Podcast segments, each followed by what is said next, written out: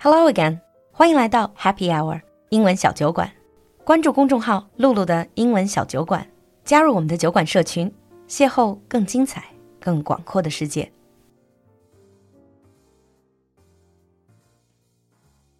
Hello, everyone, and welcome back to Britain Under the Microscope. Hello, Lulu. Hello, Alan. So, today we're going to be carrying on talking about price comparisons. So, in our last episode, we talked a little bit about groceries. Now, we're going to be talking a little bit about eating out. Actually, I thought we can talk about three meals a day mm-hmm. because that has a lot to do with lifestyle and also how much it costs.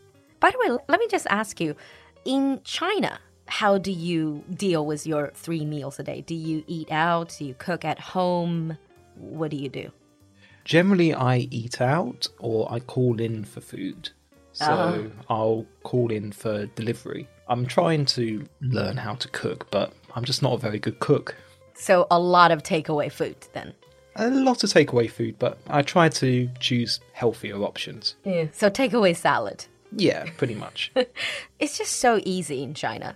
it's incredibly easy. Mm. When I'm in the UK, I would definitely not eat out as much as I do in China or call for takeaways as much as I do. Mm-hmm. So, for average British people, for people living in London, for example, breakfast is very simple, isn't it? Very simple. Normally just a cup of tea or coffee, maybe cereal or toast. People talk about a full English breakfast, but that's not something you eat every day. Yeah, we talked about that. But do they usually grab something on their way to work or do they just eat some simple things at home? Uh, usually. It's normally a bit of both, really. Mm. If you're running late, then you might grab something on the go. But in the UK, generally, you would eat at home. Breakfast only takes maybe about 10 15 minutes because we don't cook anything. If you grab something on the go, what is there to grab? This is one thing that is really different because I guess for us, sometimes I eat some baozi. Mm -hmm. I pop into a baozi store and yeah. buy something or zhengjiao.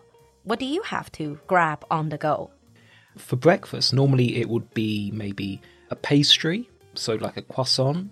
Oh, so something sweet. Something sweet, or it could be yogurt, mm. it could be fruit, or it could sometimes be like an energy bar.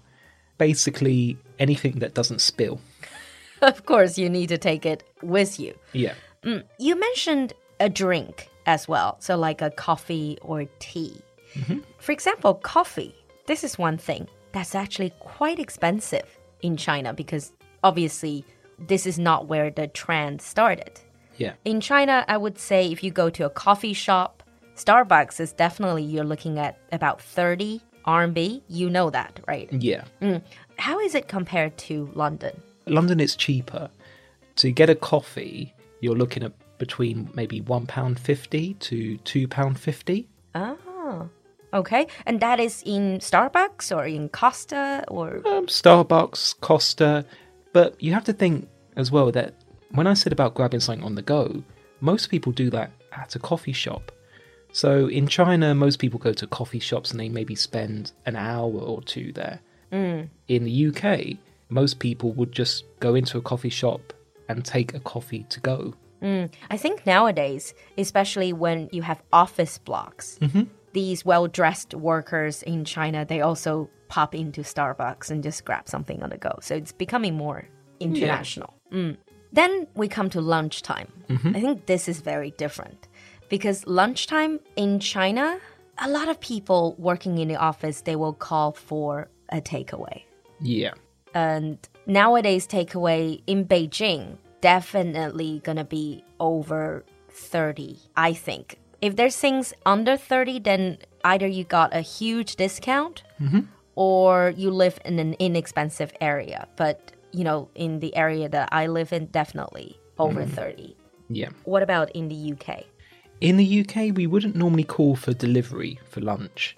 Most people in the UK eat sandwiches for lunch. They don't normally eat hot food. So the people that don't bring in their own sandwich would go to a sandwich shop. Oh, there are also people who bring in their own sandwiches Yeah. from home. Ah, same as in China. Some people they bring their home cooked food, packed lunch. Yeah. I remember living in London, you see office workers, especially women, they would just pop out, eat a salad. Mm-hmm that I think is also relatively common. Yeah. Mm. And it's not just women, lots of men also eat salads as well. But if you go to places like Greggs and Pret a Manger, Pret a Manger as well, you'll see lots of office workers queuing up around 12 or 1 o'clock, their busiest times. 刚才说的那几个店都是伦敦的这种，我不知道怎么界定，是叫三明治店、快餐店，还是叫咖啡馆呢？A little bit of everything. They are coffee shops. So Pret a Manger, for example, is a coffee shop. Mm-hmm. But it is also a sandwich shop.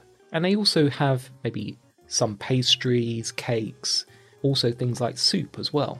They're fast food, but not as bad. They're not like junk food. No. They're quick. It's not like a restaurant where you order, they cook, they serve at your table. It's more like there is a like a big open fridge. Yeah. And you pick your sandwich, you pick your drink, and you go to the counter and pay. Yeah. So you mentioned about drinks. Lots of these places they also have meal deals. Meal deal 就是套餐呗。 Yeah. That's normally a sandwich plus a drink and maybe crisps or fruit. How much is that? It's normally between 3 to 4 pounds.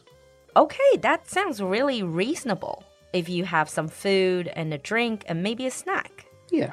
To be honest, I think London being such a cosmopolitan place, you see, sandwich is very Western.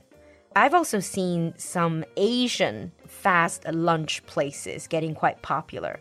So you can get some, for example, fast food, but in Asian style, like Yeah. Thai food, or maybe Chinese food, or maybe Japanese food, mm-hmm. and eat it very quickly and then leave. That's also Yeah, that's also possible. But you also do have some people that go to a restaurant. during lunch hour, they usually have a set menu. Yeah. which is the set price, but then there are like different dishes you can choose from. Yeah, lots of Western restaurants in Beijing also have the same thing as well. But they're more expensive because if you Yeah. have to sit down. Yeah. And that's usually uh, what, over 10 pounds, Yeah, maybe? 10 to 15 pounds. 10 to 15. Mm. And dinner, for most people, perhaps most of the nights, they will just go home to eat. Yep. Whether it's cooked or it's ready meal. Yeah. In the UK, it's very common to have a ready meal. Ready meal 就是半成品. All you have to do is buy from the supermarket, put it in your microwave or your oven, heat it up. and that's it. So it does sound quite basic, but because they're so popular in the UK, you do get lots of variety. Mm, yeah, and with London being really cosmopolitan, you also get ready meals from all sorts of world cuisines, so like Chinese food or, or Italian, Indian, all sorts. Or in the previous episode, we talked a little bit about vegetables that have already been washed and processed. Mm. So you just have to cook them. Mm. It's not very common in the UK, unless you're really into cooking, to make something completely from scratch. I guess if you're very health conscious, you would. But most people, same as in Beijing, 就是打工人在哪里都一样. They spend a whole day working. They come home, they just don't want to go through the trouble of cooking anymore. Yeah, and you mentioned about being health conscious. There are also lots of healthy versions of ready meals as well now. Oh, that's true. In the UK, you can see how many calories is in one dish. It's very easy. And how much is that ready meal? Um, maybe two to three pounds. Oh, okay. But you also get special deals, maybe like free ready meals for six pounds. Okay, that doesn't sound half bad. But then in the end, let's talk about eating out. So once in a while, people do eat out Let's start with the very, very cheap fast food restaurant to the very, very high, high end restaurant. Fast food in like McDonald's, KFC. What is like a combo? 一个套餐，比如说麦当劳的那种套餐价，roughly how much? Hamburger, drink, Yeah, and exactly. French fries or Yeah. chips. Uh, you're looking around six pounds. six pounds. In China, it's probably more like 40 RMB. So in the UK, it's more 50, 60. Yeah. Not too bad. What about these hole in the wall places? 就是很小的这种小餐馆。 To be honest, we don't have many hole in the wall restaurants. 你们没有像比如我们这种什么沙县小吃这种地方吗？ Not really, no. Not not quite like China. Okay. But but then again, in recent years, I don't think Beijing has many of these type of restaurants Exactly. either. Very simple restaurants, let's say. You're looking around fifteen pounds. Still 15 pounds. Yeah.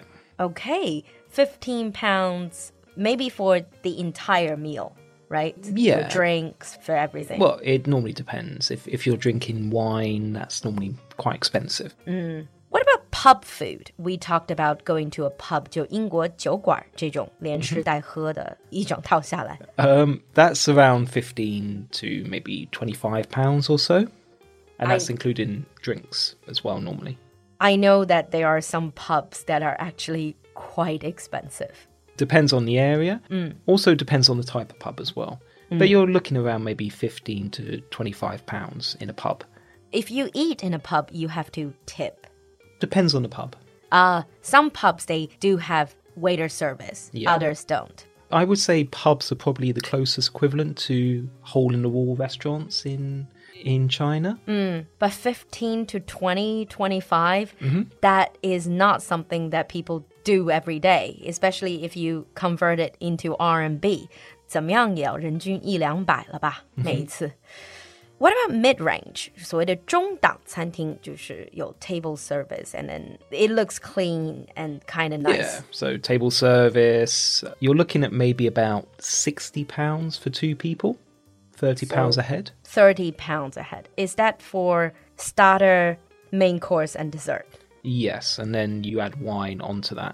所以六十磅两个人就是超过两百五十块一个人，而且还不包括酒水。 Yeah, normally a main course would cost you maybe twenty pounds. Starter maybe five pounds, and dessert maybe five pounds. But I guess, I mean, in Beijing nowadays, I think it's getting more and more expensive as well. Mm-hmm. For a mid range Beijing restaurant, I would say probably 200 per person is Yeah. quite, we're talking about mid range. But if we look at higher end or fine dining, same as Beijing, the sky's the limit. The sky's the limit, but in a different way though, because if it's Western dining, you mm-hmm. order by courses. There are only so many courses you can order. Yeah. So even in very expensive restaurants, if you just go for two course, three course meal, mm-hmm. it's not unthinkable, actually. It's not unthinkable. But in China, if you go, and God knows how many dishes you're going to order. Yeah. And that sometimes can be even more expensive. That's Yeah. what I found. All right. It does seem like eating out is a huge expense.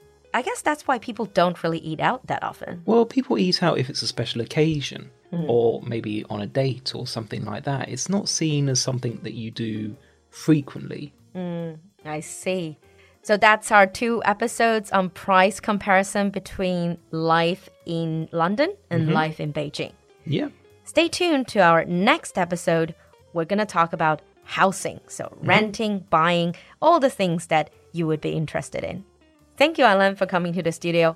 We'll see you next time. Thanks a lot. Bye, everyone. Bye.